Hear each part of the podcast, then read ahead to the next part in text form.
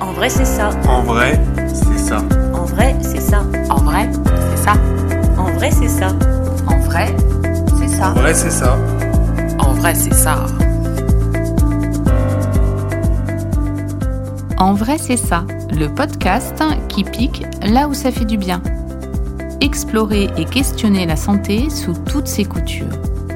Idées reçues, inconscient collectif, réseaux sociaux, Internet, autant de prismes qui déforment la réalité. Prenons le temps d'écouter ceux qui expérimentent au quotidien et racontent. En vrai, c'est ça. Bonjour, je suis Estelle Barrellon, pharmacienne et naturopathe, et je cherche avec vous la meilleure façon d'aborder sa santé.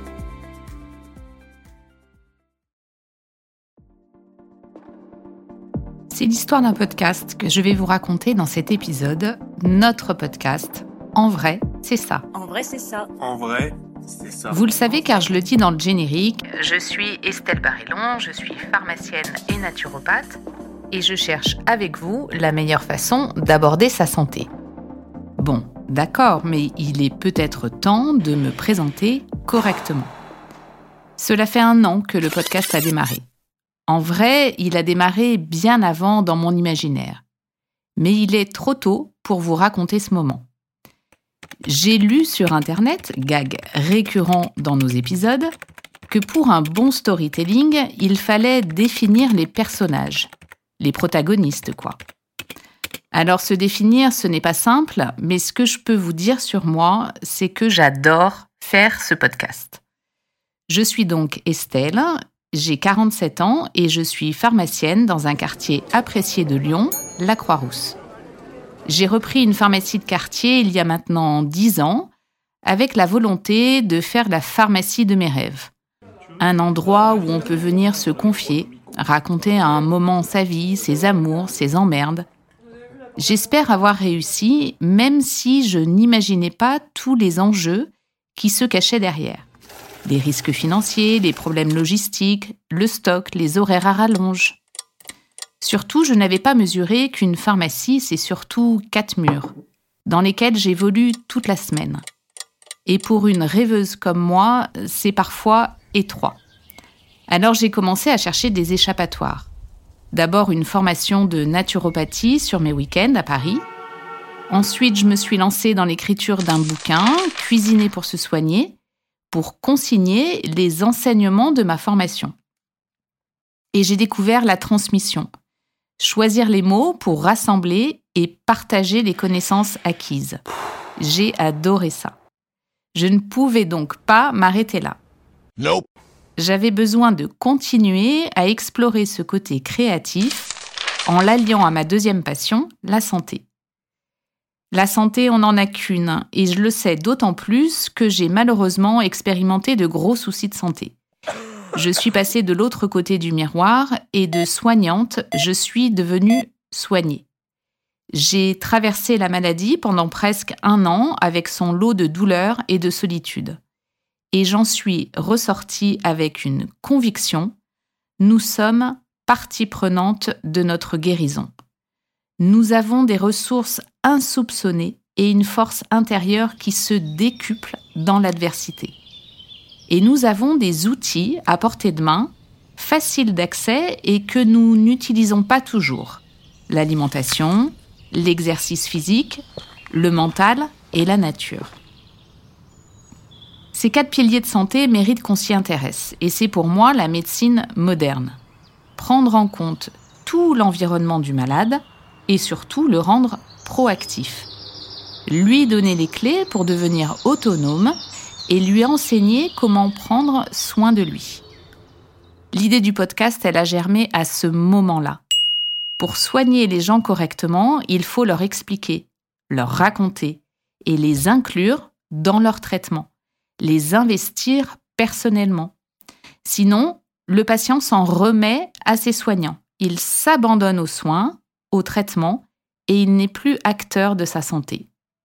Bim, ni une ni deux, je me dis que je vais essayer de monter un podcast pour aider les patients et les accompagner vers plus d'autonomie. Je crois que quelques semaines après, j'achète deux micros, un enregistreur et je donne rendez-vous à un étudiant alternant pour en discuter. Cet étudiant, c'est Fan Drezena, mon acolyte du début. Fan et musicien, ce qui est un énorme atout pour les enregistrements. C'est lui qui me guide dans mes premiers essais. On avance en binôme et on apprend tout sur le tas.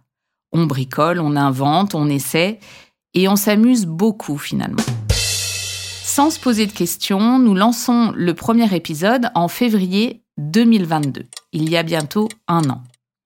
Depuis, le format a évolué, la voix s'est posée, les invités se sont succédés au micro. Eh ben, ça va très bien. Bonjour Estelle. Avec à chaque fois des moments d'échange et de partage incroyables.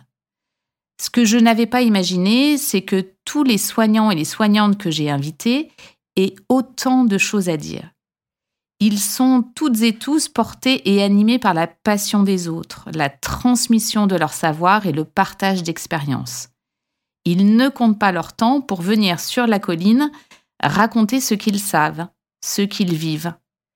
C'est ça la magie de la parole transmise.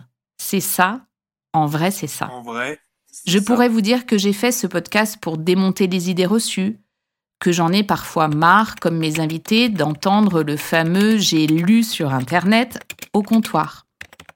Que l'information véhiculée par l'imaginaire collectif, les réseaux, est souvent erronée, en tout cas partielle. Mais le moteur principal, c'est surtout donner la parole et écouter. On ne s'entend plus dans ce monde inondé de sources d'informations, d'Internet et de Doctissimo à portée de clic. Prenons le temps d'écouter ceux qui expérimentent au quotidien et racontent. En vrai, c'est ça. vrai, En vrai, c'est ça. c'est ça. En vrai, c'est ça. Maintenant que vous connaissez l'histoire du podcast et sa naissance, vous assistez maintenant à son adolescence. Le podcast comptabilise bientôt 5000 écoutes. C'est beaucoup et si peu à la fois. Allez, si on rêvait à mieux, à plus grand. Et si ce podcast pouvait aider plus de patients, plus de professionnels de santé, parfois débordés et sans espace pour tout expliquer. Pour nous aider, il suffit de commenter, de laisser un avis et surtout d'en parler. Le pouvoir de la parole transmise est fou, alors utilisons-le. Pour que la rêveuse que je suis puisse continuer à voyager, à dépasser les quatre murs de sa pharmacie pour diffuser la parole des soignants et des soignés. Merci beaucoup pour votre écoute et je vous dis à bientôt pour un nouvel épisode d'En vrai, c'est ça.